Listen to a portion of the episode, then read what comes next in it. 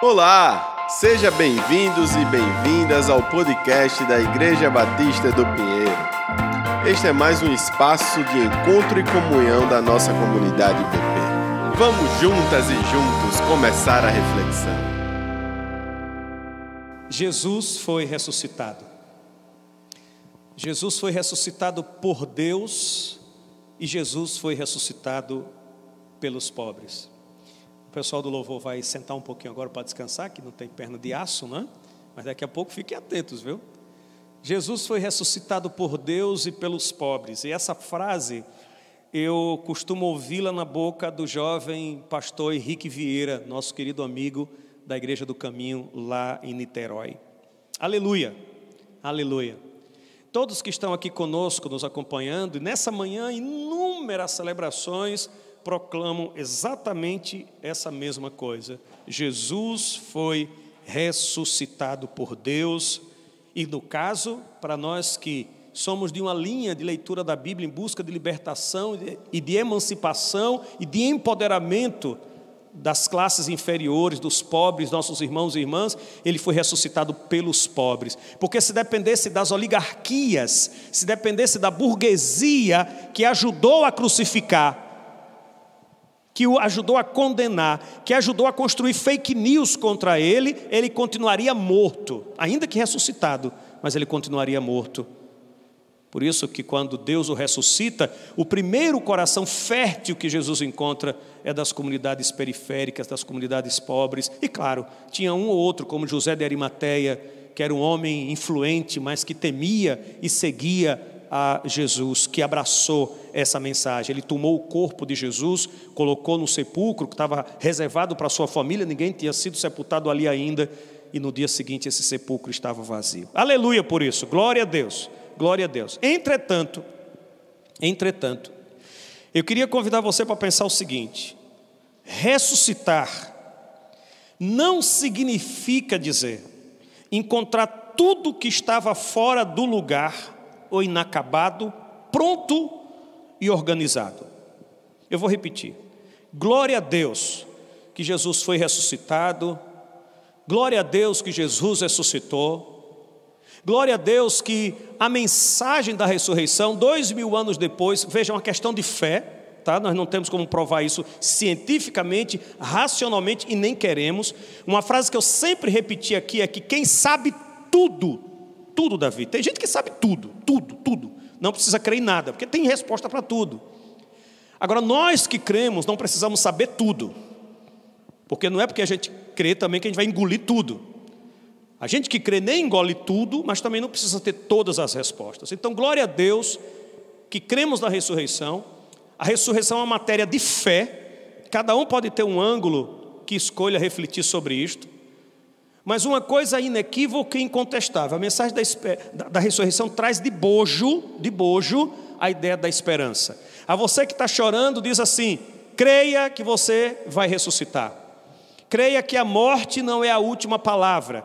Nós passamos essa semana, como já dissemos, orando de segunda a sábado todos os dias. Fomos com Jesus à casa da aflição em Betânia, onde o perfume foi quebrado e o cheiro de morte deu lugar ao cheiro de vida.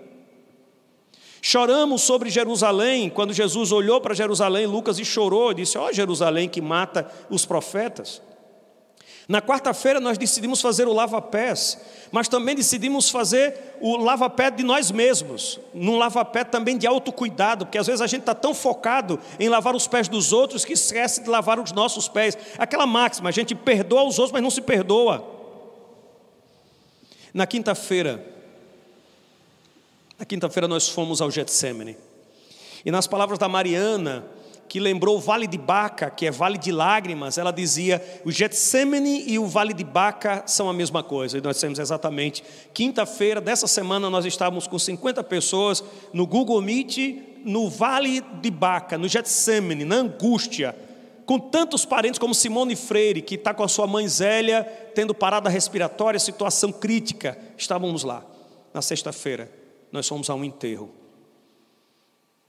Na sexta-feira, nós fomos a um enterro. E choramos, e meditamos, e cantamos no enterro. O enterro de Jesus, simbolicamente. Ontem nós fechamos essa semana com a casa vazia. O sábado, na linguagem católica, o sábado de aleluia, e para nós o sábado do silêncio. A Simone Sampaio dizia que fez questão de passar o dia todo em silêncio, viajou nas memórias. Você que não conhece a Simone Sampaio, ela perdeu um filho lindíssimo, o Rá, que nos enchia aqui de, de graça da sua geração, né, André? Que eu tenho orgulho de lembrar dele dançando reggae na minha casa, lá naquela reunião que a gente teve da BAP. E os adolescentes da igreja, tudo assim, né, na casa do pastor. Aí ele arrancou logo a camisa, né? Eu aí senti o clima, botei logo um Bob Marley lá e um Edson Gomes e o Rá dançou reggae lá. Precocemente Rá nos deixou.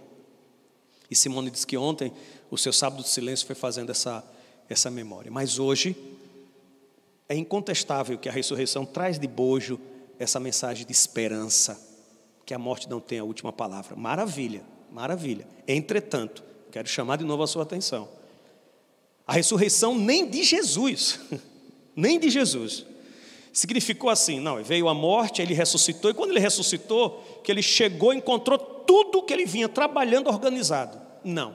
Esse texto, por exemplo, que nós lemos em Lucas 24, essa linda narrativa, ele encontra, por exemplo, os, o casal de Emaús, certo? Cabisbaixo, triste, destruído, arrasado, e ele se aproxima e ele está tão triste, tão arrasado, tão abatido, que eles não o reconhecem. E ele pergunta: o que é que está rolando? O que é que está acontecendo? E o casal de Emaús diz: Poxa, você é a única pessoa que, que não está sabendo o que aconteceu. Para você ver, meu amigo e minha amiguinha, que uma tristeza, tá certo, é capaz de, de causar uma desolação. Imagina uma depressão. Inclusive, mais um parêntese.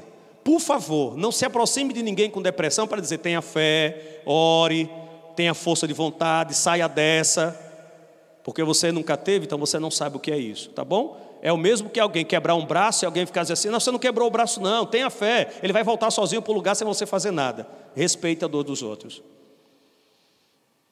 Aí a Bíblia vai dizer nessa narrativa, especialmente o doutor Lucas, que Jesus passa a ensinar toda a Escritura de novo e nada. nada. Ele narra todo o processo de salvação e nada. Aí a Escritura vai dizer na narrativa de Lucas que Jesus finalmente senta na mesa, e quando ele senta na mesa, que ele parte o pão, é que finalmente os olhos dele se abrem. Nesse momento ele some. E eu entendo esse sumir como dizendo: agora a bola está com vocês. E aí o que é que esse casal faz? Eles que estavam fugindo, saindo do lugar da morte, decidem voltar para enfrentar a luta que continua. Então, eu queria com isso lhe dizer: Aleluia! Jesus foi ressuscitado. Glória a Deus que os pobres ressuscitaram Jesus. Aleluia, que a mensagem da ressurreição traz no seu bojo a mensagem da esperança de que a morte não tem a última palavra. Amém. Entretanto, ressuscitar não significa encontrar tudo que estava fora do lugar ou inacabado, pronto e organizado. Jesus, quando foi ressuscitado, não encontrou tudo concluído, não encontrou tudo arrumado, muito pelo contrário. Quando Jesus foi ressuscitado, esteve com os seus encontrou os seus que tinham ouvido tudo que ele ensinou, trancados numa sala com medo danado de morrer. E Jesus tem que fazer todo aquele exercício: toque aqui, lembra disso, chama na praia, Pedro, tu me amas. É como se Jesus tivesse condensado em dois, três dias aqueles três anos, dizendo: vamos fazer aqui um, uma revisão, aquelas revisão do vestibular, para ver se vocês entendem de novo. E aí ele sai de cena e deixa com eles e com elas para dar seguimento ao projeto que até hoje se arrasta e a gente, com todo respeito, na minha concepção, mais erra do que acerta. Com isso, eu quero nessa manhã dizer para você que para ressuscitar é preciso ter coragem. Eu participei de um seminário internacional organizado pela Keila, professora Keila, Deus te abençoe, da UFAL, sobre doenças e vulnerabilidades e tive a honra de partilhar a mesa com André Muskoff e com a Lilian Conceição.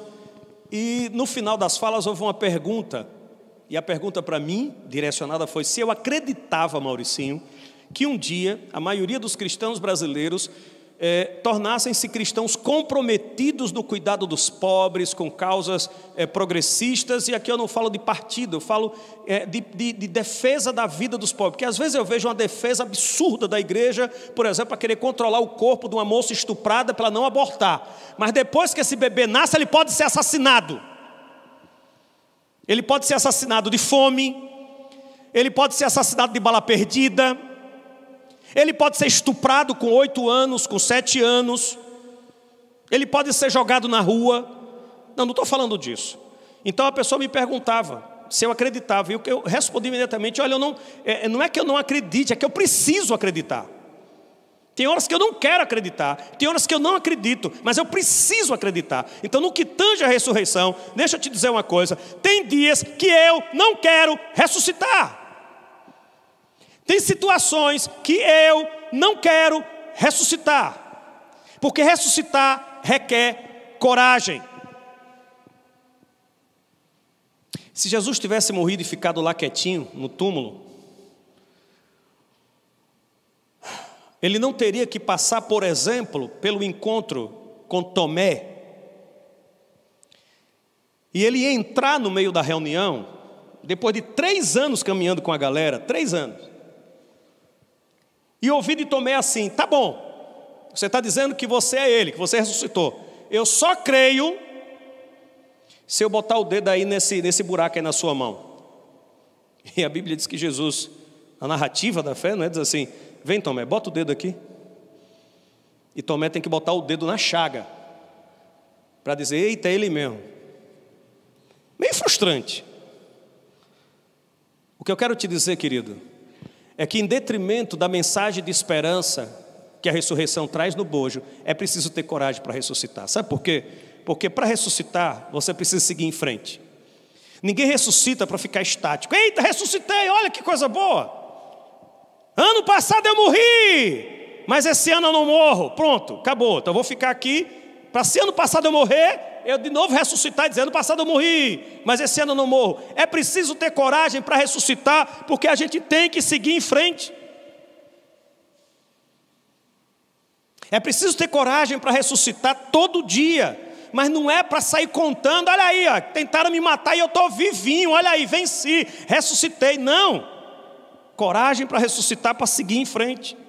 Coragem para ressuscitar e aqui talvez seja o peso maior, mesmo sabendo que às vezes encontrará tudo fora do lugar. É como se alguém que morreu há dois anos, há um mês, voltasse naquela esperança de que nós temos ouvido muito. Não, o mundo agora nunca mais será o mesmo depois da pandemia. Eu vi muito isso ano passado.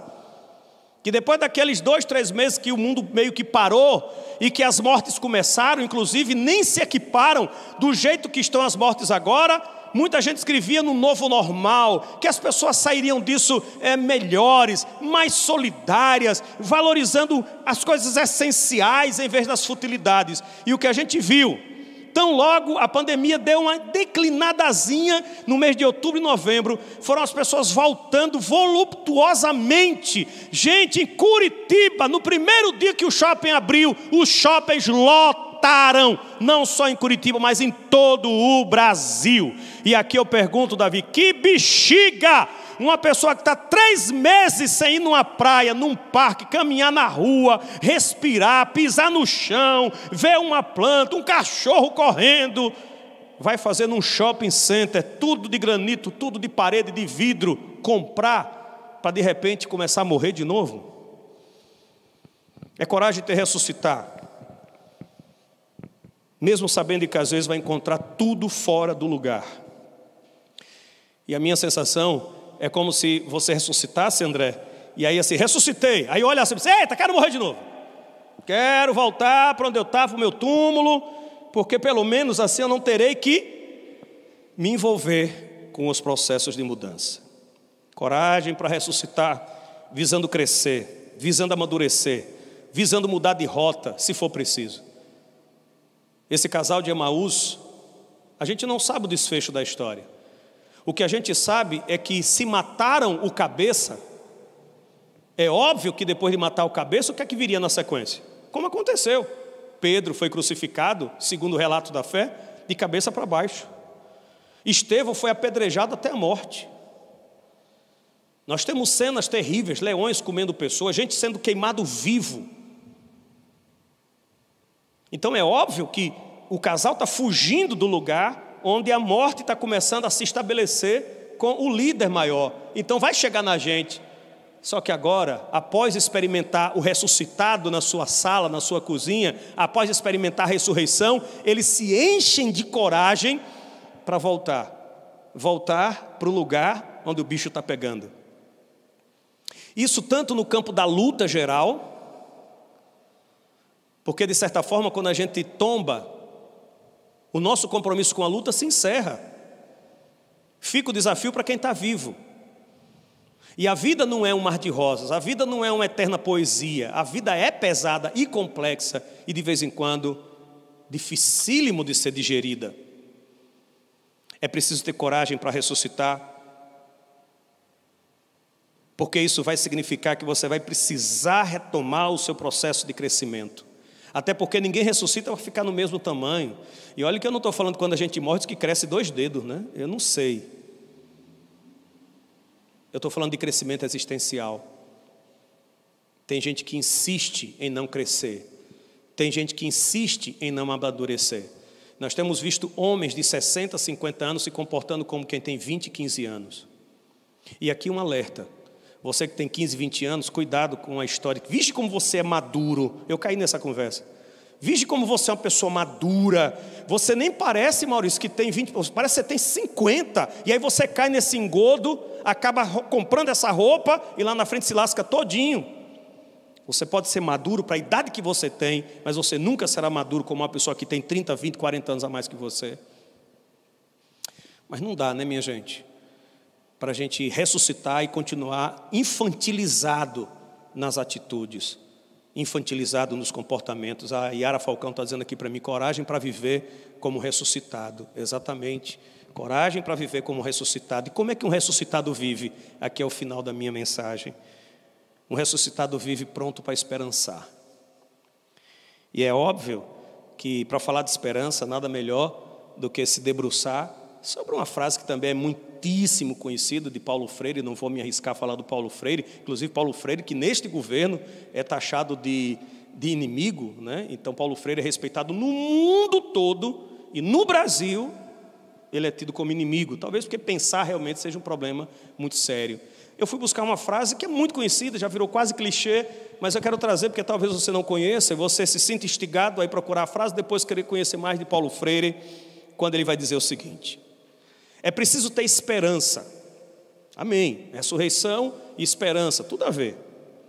Mas ter esperança do verbo esperançar. Porque tem gente que tem esperança do verbo esperar, sentado. Ah, eu tenho esperança que tudo vai mudar. Eu tenho esperança de dias melhores. Eu tenho esperança, eu tenho esperança, eu tenho esperança. Eu estou até orando por isso.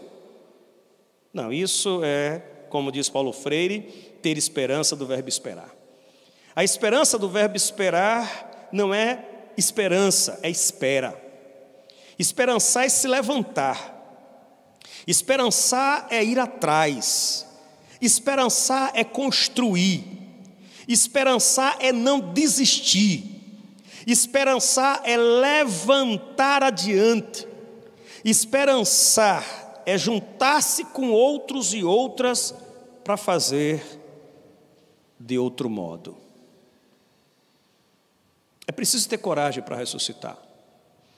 Nós estamos assistindo um genocídio no nosso Brasil.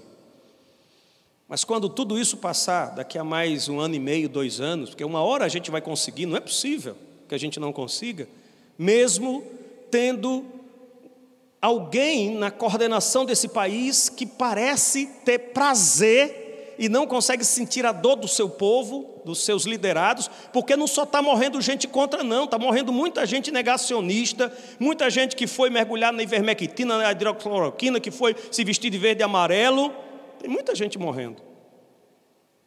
Eu repito, o vírus não distingue uma balada de um culto. E, lamentavelmente, o vírus não distingue se é 17, 13, 55, 60, 70. Agora, claro, além de não distinguir, ainda tem gente de verde e amarelo nas ruas aglomerando, atrapalhando vacinação e assim sucessivamente. Mas o que é que a gente faz quando isso tudo passar? E vai passar, uma hora vai passar. E aqui onde está o detalhe: nós temos uma nação para construir. No vídeo que abrimos o culto de hoje, nós vimos crianças dessa nossa comunidade. Crianças que são filhos e filhas dos nossos irmãos, irmãs, netos, sobrinhos. E o que é que a gente vai fazer? A gente vai entregar um país todo destrambelhado, todo arrebentado, todo dividido, todo fragmentado, adoecido pelo fascismo, pelo falso moralismo religioso, ou a gente vai se esmerar para definitivamente botar um ponto final e dizer: racismo é pecado, feminicídio é um crime específico contra o corpo das mulheres.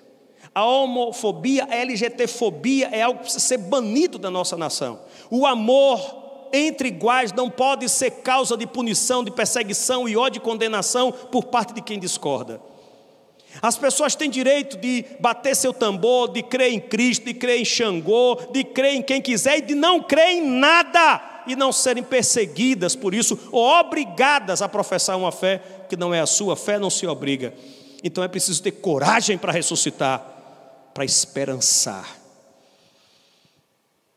A ressurreição que eu quero desejar nessa manhã para você é aquela que um poeta certa vez disse mais ou menos assim: Vem, vamos embora, que esperar não é saber. Quem sabe faz a hora, não espera acontecer. Vem, vamos embora, que esperar não é saber. Quem sabe faz a hora, não espera acontecer. Qual a sua escolha? Continuar morta ou morto? Ou corajosamente lutar pela sua ressurreição pessoal, sim. Tem gente que precisa lutar por uma ressurreição. Seu casamento acabou, mas você não precisa ficar aí enterrado nesse caixão do passado. Você foi demitido, você está enfrentando uma luta singular na sua vida, mas você não precisa ficar nessa tumba escura o resto da sua vida. Corajosamente, o meu desafio para você hoje independente da sua luta, independente do vício que você carrega, porque todo mundo carrega um viciozinho dentro de si, é não se entregue. Tenha coragem de ressuscitar para construir a sua ressurreição pessoal tão necessária e mais ainda, construir a ressurreição da coletividade, porque um bando de pessoas mortas e mortos não poderão falar de ressurreição. Há muita gente existencialmente, Davi, espiritualmente morto e morta, falando de esperançar, falando de novo mundo, falando. Não, não. Para você falar do novo mundo, um mundo ressuscitado, você precisa experimentar a ressurreição. Mas não posso mentir para você, fechando essa reflexão, simples como disse ontem que seria: ressuscitar dá trabalho. Ressuscitar dá trabalho. Tem que ter coragem. Coragem para encontrar tudo no mesmo lugar. Coragem, às vezes, Maurício, porque se Jesus retorna em carne e osso agora, ele ia dizer: Poxa vida, bagunçaram pra caramba. Porque você que lê os evangelhos, vamos ser sinceros, essa igreja dita cristã que está aí, qual eu faço parte, você acha que ela está perto de Jesus?